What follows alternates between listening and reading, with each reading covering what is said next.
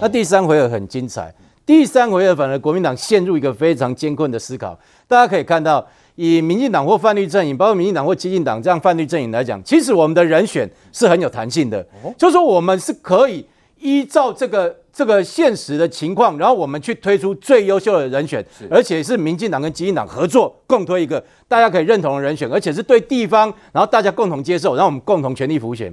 但是啊，你去问国民党，国民党他们很无奈啊。国民党，例如说，我昨天昨天刚好在一个场合也遇到一个国民党的这个人这个朋友啊，我就说，那你们这个台湾第二选区，你们要要推谁？呃，不然呢？除了严家，不然呢？不然呢？你知道那种很无奈的感觉？吹波把郎啦，对对对，吹波把郎啊，就除了严家，那不然呢？哈，那事实上大家可以知道，就是说严家在当地哦，我我坦白跟大家讲，这个七万多票一根起，跟出吃奶的力量出来了。但是你要知道，其实以这次这个整个泛绿阵营来讲，确实我们并没有说完全跟出吃奶的力量。为什么？不是说我们不不配合哦，我们其实也全力去配合，但是卡到两点，第一个。这次罢免案之前呢、啊，中间发生一个真的让大家觉得非常遗憾的一个高雄大火的事件。那这个事件对我们冲击很大，所以变成大家就觉得在这种情况之下，你很难这个全力的去去参与这样的一个罢免的一个状况。这是第一点。第二点，你要知道，激进党这些年轻的朋友。全部都是我们非常好的一个朋友，那他们很有他们的想法，他们也很有个性，他们也很有他们政党的作为，所以在这个部分，其实民进党我们是要配合他们。所以你说有没有办法说，哎，我们的组织啊或怎么样？其实，例如说到后期的时候，不会让我很感动是说，不会看到大家这样陆陆续续下去，他也觉得哇，大家大家这样很辛苦哈。他自己也讲说没关系，这个最后这段路我自己来走，好，我自己来走。这样理解就是民进党很难弄。反客为主了，对对对，因为主角还是在激进党。例如说，哦、例如说，举例来说，组织动员，例如说，我们平常在组织动员一个状况，就是说，例如呃，我们一定要举办很多的这种座谈会，座谈会不一定要很大场的，可能小小场，可能就是那种茶饼会，然后把地方的这些人吹出来。可是这次我们没有办法去做这样的事情，好，那我们要配合这个基进党的这个基调。所以我的意思说，坦白说，这次泛绿的这个整个力量并没有完全使出来。可是你要知道，那补选呢？就是说，以陈波或基进党现在现有的基础，那民进党再加上去，再加上去，可以这样看待吗？可以，可以。你所以如果说民民进党在全力加上去的话，彼此两党这个整合之后，你想想看那个力道会多大？所以我跟大家讲，就是说，颜清标的这个家族再怎么样，就是这样的一个一个板块，哦、这已经是他们的极大化。紧绷啊。但是对我们来讲，这不是极大化，哦、这这是我跟大家讲，我这几天遇到一些台中的朋友是。他讲啊，博文啊，起来是做广告啊，炸灾后的等你倒票，这样的人很多。这样子哦，因为那天我们看车站的状况就知道，很多该回去的台中人根本没有回去哦。但是他后悔了，他不想到真的差那么多，他们想不到说在地真的有办法吹出百分之五十二呃五十二趴这样的投票率。但是你要知道，吹出百分之五十二趴，其实对这个颜家来讲，他们也会很担心呢，因为他们很多很意外，就是说，例如说他们会派出很多的监票员，听说现在还用摄影的方式去看那个动员状况。很多来，他觉得说，哎、欸，这应该是投投严宽衡的，应该是这个投这个赞成罢免的。结果去，可能跟他们说，哎、欸，过来啊，过来。但是进去，他可能是支持陈柏伟。哦，所以这个状况也有，就是说这是严家没办法掌握，没有办法掌握的。哦，所以我说这次没有错，确实我们这个。整个罢免案，陈柏伟是输了，好，但是我认为就第三局来讲，陈柏伟讲的是对哦，第三局还很有看头，所以我觉得在这个部分，只要做好这个激进党跟这个民进党的双方的整合，整整合出一个最强的人选，我相信第三局第三回合一定可以扳回一城。哦，OK，好，所以整个第三局恐怕才是蓝绿的决战点哦，啊，会比第二场要更为精彩。明凤姐怎么看？现在蓝绿双方的实力差距了哈，颜家。还有没有可能被检视的东西还没出来嘞？我觉得当然当然是有啊，对不对？这个严宽恒从小跟严清标，那严清标的过程我们也都知道嘛。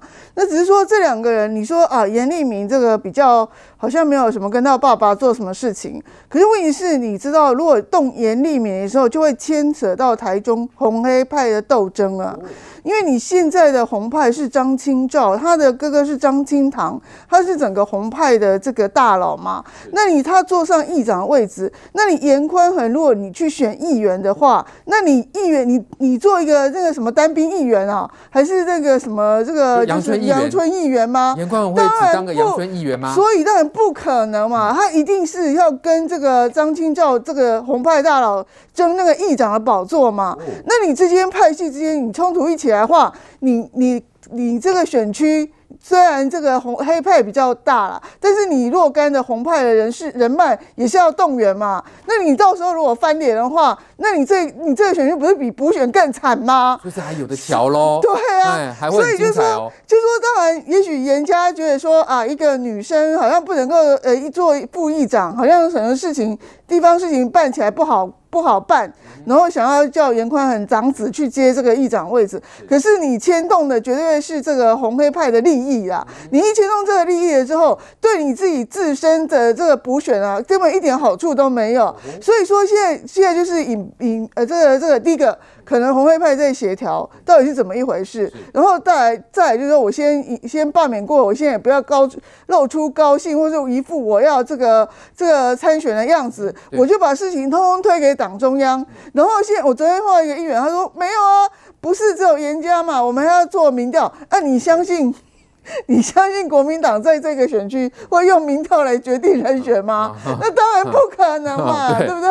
那如果做民调，那如果做民调也是严宽很很高啦，对不对？那国民党用民调，人家可能说历史被好好拍垮，对啊，怎么样？所以就很好笑嘛，对不对？所以怎么可能做民调嘛？所以说，我觉得他现在就是摆个姿态啊，我也没有要主动，我只是呃帮大家罢罢免完陈柏伟之后，那之后人选呢就由朱立伦出面，然后就说还是。提名这个严严宽恒嘛，所以这个东西就是再摆一个 pose，然后呢，就是不要说哦，我是这个好像豆豆电腿刚这样子拿到这个刚刚把这个桌子清干净，我就要去拿橘子吃，在在这个名名声上面比较难看嘛，所以我现在觉得我判断呐、啊，还是严宽恒呐，只是说这个东西一直在传颜莉敏，可能也也有考虑的方案之一，但是你总之，如果你地方派系红黑派瞧不好的时候，你严家。你颜家真的很难，就是说也不是那么好选，尤其是这次罢免，是。陈柏伟是那个这个是就是我他们叫他三独，我觉得他是三光嘛，就是什么东西在这里都没有什么人脉，没有什么背景，没有什么这个这这个大家大大什么党政大党在照顾，所以他能够补选拼到这个程度，对颜家我看也是。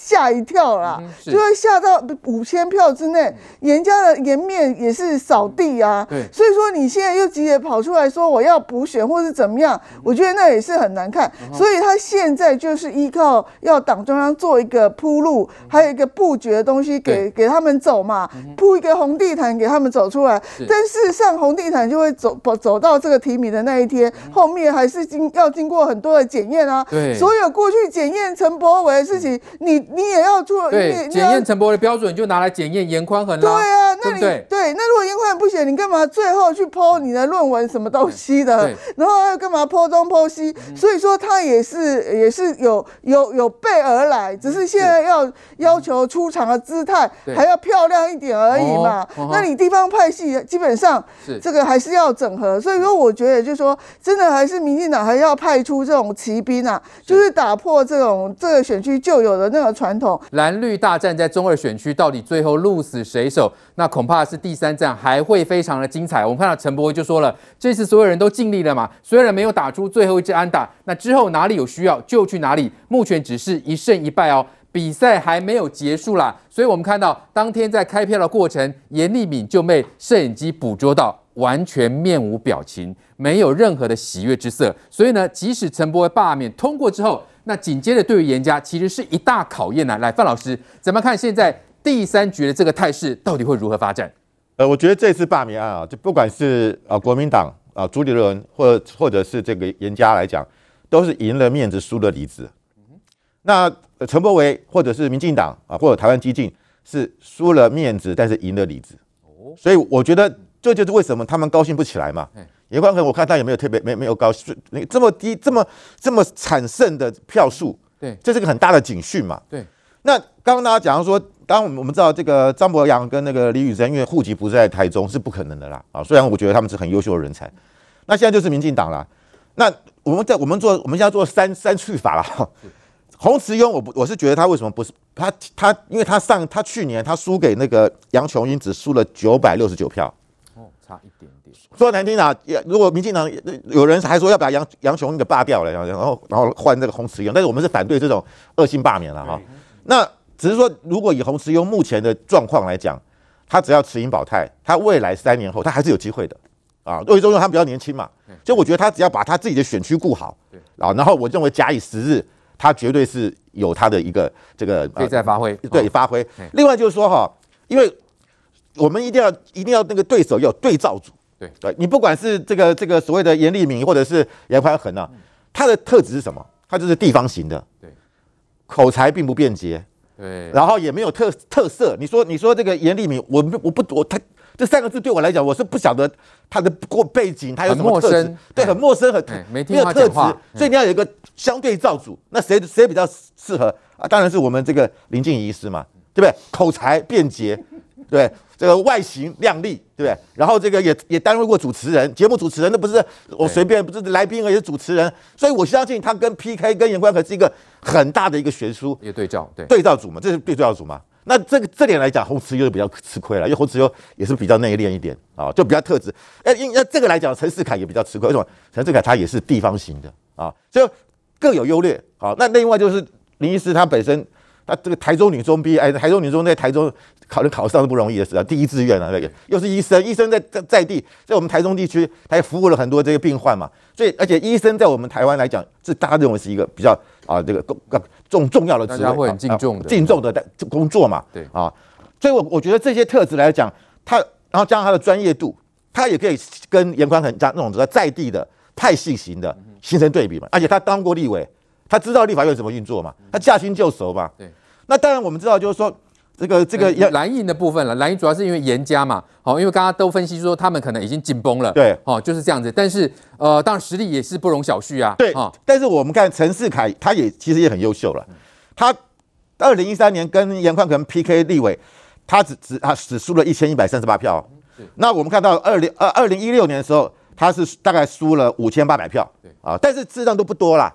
那表示就是说，其实这个陈世凯他担任这个议员也是非常的努力啊，而且服务非常好啊，他的他这个这个仪表堂堂啊，那个口才非常便捷，而且他这个逻辑非常清楚。因为我我也跟他同台过，我觉得他的确是一个非非常有未来的一个年轻人哦。那他为他当然我我相信他有意愿了哈，想要再往上走啊。但是我觉得总的来讲，呃，陈世凯跟林静仪哪一个人会赢？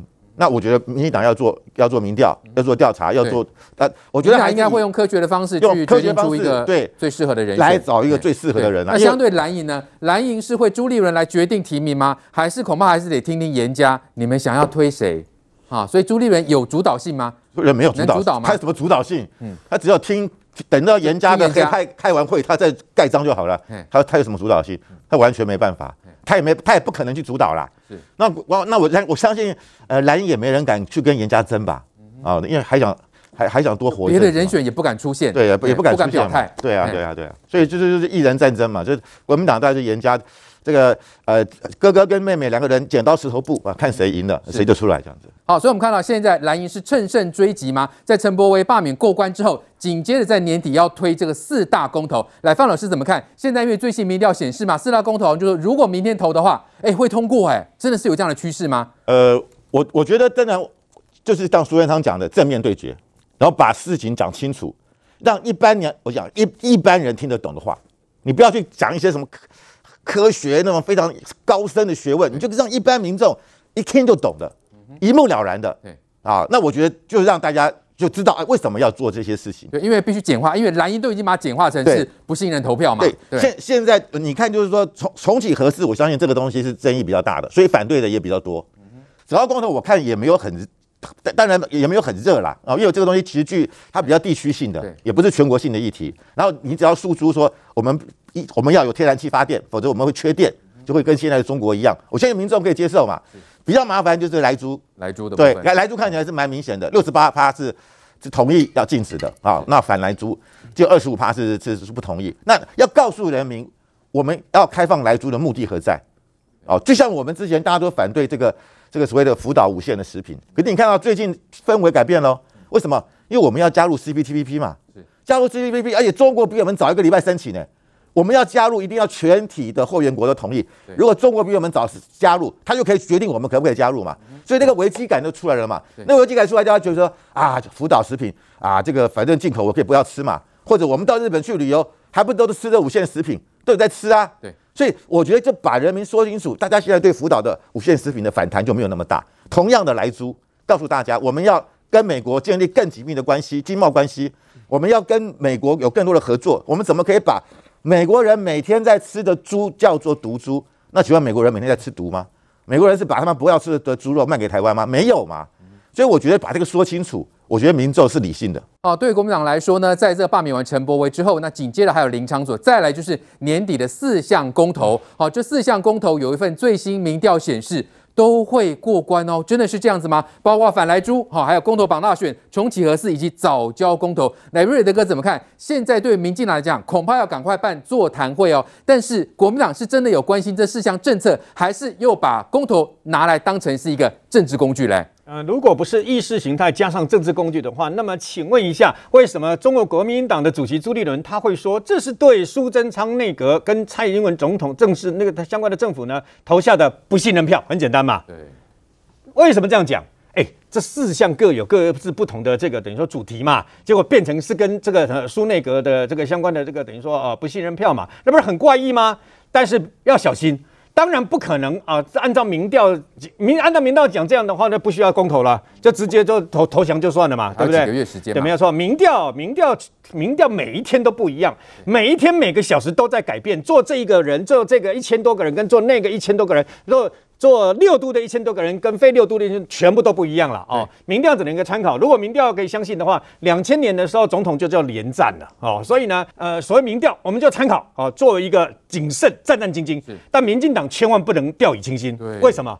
因为很简单。你知道为什么朱立伦那那么明明这一场罢免这个陈柏惟跟他没有关系啊？他是后来才这个呃接上了国民国民党党主席嘛？因为他被张亚中盯得一塌通糊涂，满头包，成为有史以来得票率最低的党主席，所以他要借由这场胜利呢，你看他现在多开心，他在党内他完全不用在乎张亚中跟这些所谓的韩粉深蓝的人呐、啊。因为我带领中国国民党打赢第一仗了，你知道吗？他现在完全把那些甩到后面去了，不用怕了。可是他为什么要当这个国民党的党主席？如果国民党党主席那么好，那么有有使命感的话，那之前他为什么不踊跃的投入呢？对不对？所以很简单，所有一切都是为了二零二四年的总统大选，要非常小心。如果这四项民调里面让他拿到两个以上的胜利。包括两个，就卡住民进党了。我告诉你，他就等于拿到二零二四年国中国国民党总统候选人的门票了。哦，不管明年明年底选的怎么样，我告诉他，不是那时候在选党主席的时候说，如果六都没有赢三都，如果其他没有多少十几县市，他就辞职，对不对？政治人物讲的话跟许的愿呐，听听就算了。是那个六三三做不到捐一半薪水的，到现在还没捐呐。对，政治人物讲的话能相信呐？所以明年底不管结果怎么样，他不会离开党主席这个位置啦。不管他的，不管最后的结果，现实说让国民党是啊、呃，这个几席都一样，他所有的目标全部放在这个二零二四年啊。你不要忘记哦，现在有一个战斗，哎，战斗蓝是人家的中广董事长赵少康所发起的，哎，对，他当选主席的那一天，朱立伦说现在是战斗蓝，现在让民进党不能怎么样啊，现在要怎么样？哎，战斗蓝跟你什么关系呀？战斗蓝是赵少康，对，不是战斗的国民党，你知道吗？所以他现在要一定要非常小心，呃，不能掉以轻心。我个人这个认为哦，公投绑大选跟重启合适啊，过的可能性低，但问题是。反莱猪公投跟这个所谓的真爱早教公投很危险，对，一定要很危险，是，一定要很小心，然后一定要你解释的时候不是你呃一百多场这样办一办就算，不是的，你必须要深入民间，让老百姓能接受、听得懂，然后进一步还支持你。我跟你讲啦，没那么容易过啦。问题为为什么？因为很简单，来猪是比较危险。那那为什么没那么容易过？你要知道，全国两千三百五十万人的四分之一，有投票权的四分之一，哎，是过才能 OK，哎，但是如果你太小看那个国民党的话，你太太没把它当做一回事的，我跟你讲，真爱早教不就是一开始？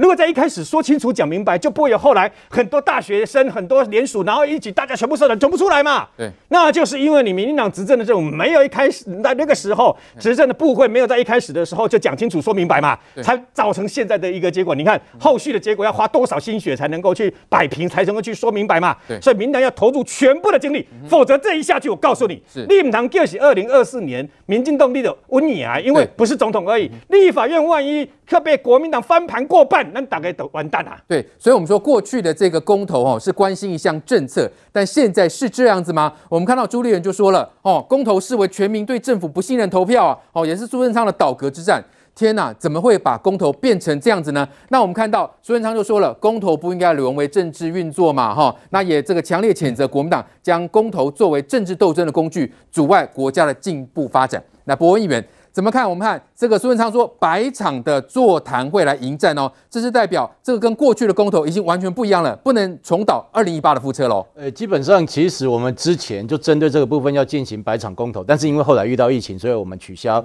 但是未来我们一定会一场一场的办下去，各县市都会办，因为我们要用。非常清楚的道理说服所有的民众。那我在这边就讲，其实这几个公投议题，我都先不要讲说啊那个背后的政治动机或怎么样，我就讲这几个议题真正是攸关台湾未来的发展。所以大家投票的时候，不可以真的意气用事或什么受到政党错误的引导。我举例来讲，第一个，我们这个核事重启，前两天才发生地震啊，北台湾大家吓得要死啊。对，我告诉大家，核事重启，你知道核事在哪里吗？核四就在新北市这边，新北市有四百万人口，再加上周遭的邻近区域，新竹以北至少七百万人口。万一核四重启之后发生任何灾害，我跟大家讲，那个不是啊灭灭亡两个字可以形容的，那个对台湾来讲是浩劫呀。所以我觉得这个东西绝绝对是非同小可。我再举一个例子，你要重启核四公投，朱立伦要重启没有问题。朱立伦，你先回去问问过去的朱市长。朱立伦主席，你先问问过去的朱立伦市长，对，你赞成核四重启吗？他不赞成，要摆在新北市吗？他不赞成，他过去当他过去担任新北市长的时候，他是反对啊，他连在那边设一个干式储存槽储存核废料，他都反对。他说新北市不能发执照给他们，结果现在他担任啊。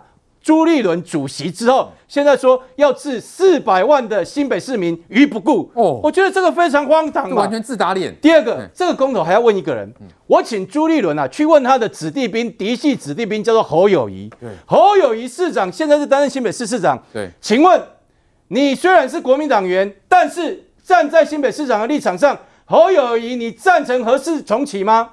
如果你先说服侯友谊。或者朱过去的朱立伦，你先说服这两个人，你再来说服民众吧。对，第二个，这个有关来来猪的问题啊，我就简单一句话：国民党人们每次在请客的时候最喜欢吃牛排，不是吗？嗯、吃牛排啊，还特别要挑什么？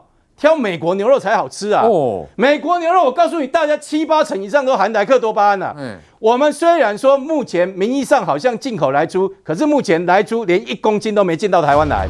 我跟大家讲，每次大卖场，每次大家都还要指明美国牛肉特别好吃，所以你国民党一边大口淡美国牛肉，然后一边在反美国猪肉，这不是很矛盾吗？很矛盾。这表示你其实是用政治意识形态在。